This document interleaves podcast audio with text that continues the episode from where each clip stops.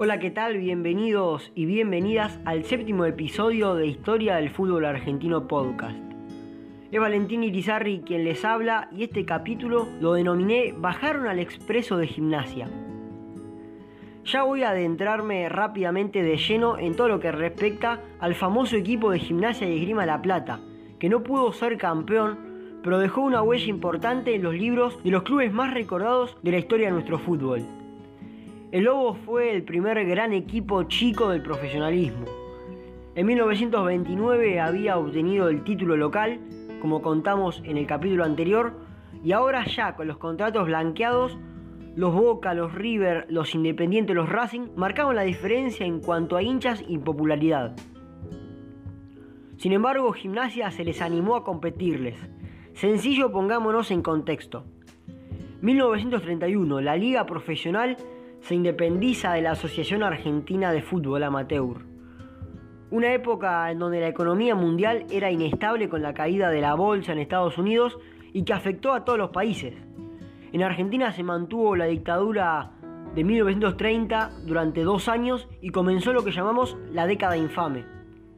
Mucha gente del campo migró hacia la ciudad y el fútbol fue la única excepción a la crisis.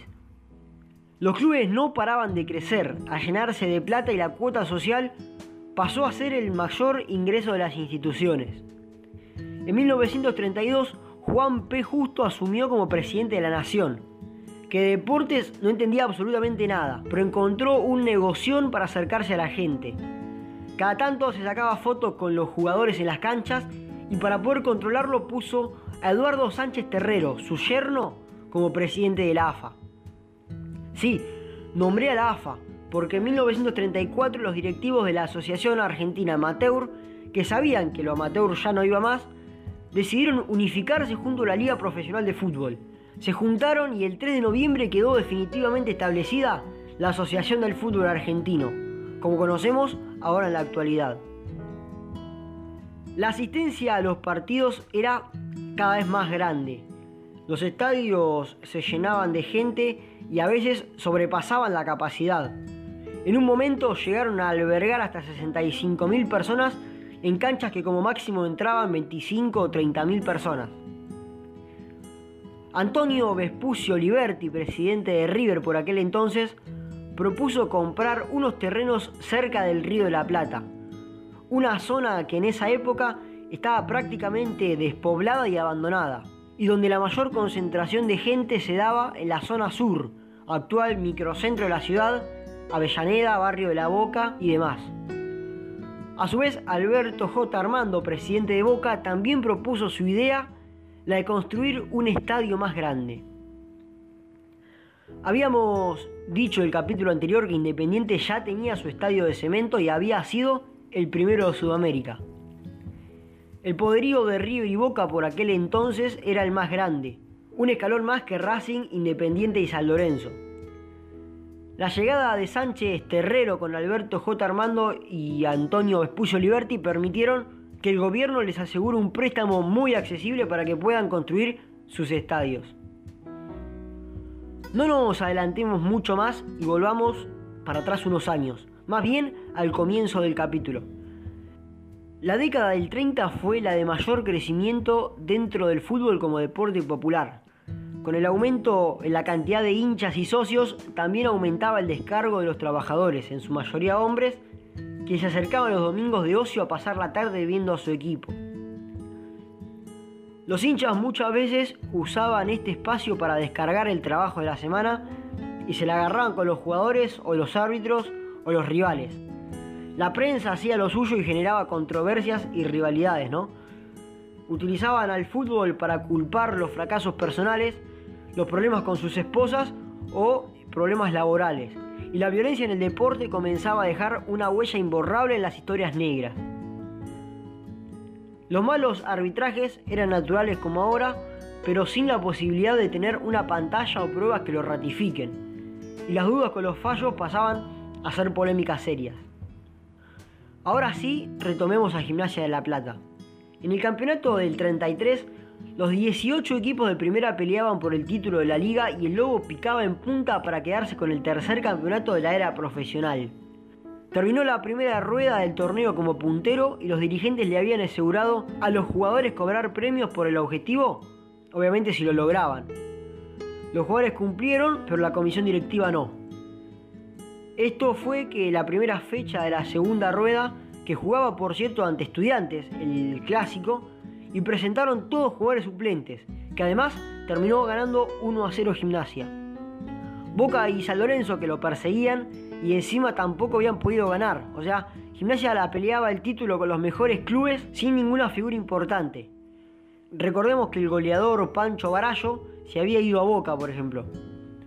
José María Minela y el Torito Neón, que es el actual máximo goleador de la historia de Gimnasia, eran la cara visible de un equipo creado a base de trabajo y humildad. Cuando se acercaba el final del campeonato, Gimnasia enfrentaba a Boca, pero se terminó suspendiendo dos veces seguidas por lluvia. Jugaba el primero contra el segundo. La fecha se canceló por completo solamente para que los dos equipos jueguen un fin de semana y no durante los días laborales. Los diarios comenzaron a levantar sospechas con respecto a la postergación y metieron fichas diciendo que estaba todo arreglado para que Boca le gane a Gimnasia. El diario El Día, de los diarios más importantes de La Plata, contaba que los murmullos sobre el arreglo del partido era grande y había que tener cuidado. Durante el encuentro el Lobo ganaba 2 a 1 en el primer tiempo y terminó perdiendo 3 a 2. Según escribieron en el día y también en el diario La Nación, a Gimnasia no le cobraron un penal y a Boca sí, además de darle válido un gol en offside. A su vez, el árbitro amenazó a Echevarrieta, jugador del equipo de la Ciudad de La Plata, a que no protestaran o terminaba cobrando otro penal. Dos fechas siguientes, Gimnasia debió visitar nuevamente al otro equipo que peleaba en el torneo, que era San Lorenzo. El árbitro era Alberto Rojo Miró y mientras se iba ganando el ciclón 3 a 1, un defensor le pegó una patada terrible al delantero de Gimnasia en el área y el referí cobró tiro libre. Minutos después cobraron un gol de cabeza para San Lorenzo donde la pelota no había entrado. Y los jugadores de gimnasia se cansaron y como modo de protesta se sentaron en la cancha. El partido terminó 7 a 1 a favor de San Lorenzo, que se terminó consagrando campeón fechas después. El periodismo, sin embargo, reconoció con mucho fervor al equipo de Minela, de Neón, de Chevarrieta y demás. Los recordaron como héroes a pesar de no haberse coronado y terminar apenas en el cuarto puesto de la tabla. En el final del torneo el árbitro Miró iba a dirigir el último partido entre San Lorenzo y Chacarita pero los dirigentes lo acusaron de estar sobornado por Boca y lo terminaron cambiando por otro árbitro. La protesta de los jugadores de gimnasia la imitaron a Sportivo Almagro, que en 1925 había hecho lo mismo contra Racing por errores arbitrales. Esto igual fue en el amateurismo, recordemos, por lo tanto la protesta de gimnasia fue la primera dentro del profesionalismo. Antes de cerrar el capítulo, entretenido por cierto para lo que es la historia de AFA, quería contar otra curiosa anécdota que hicieron los dirigentes que encaminaron supuestamente a la dirección de la AFA. En ese mismo campeonato, por pleno antojo, habían obligado a fusionar a cuatro instituciones para que queden número par de clubes en primera.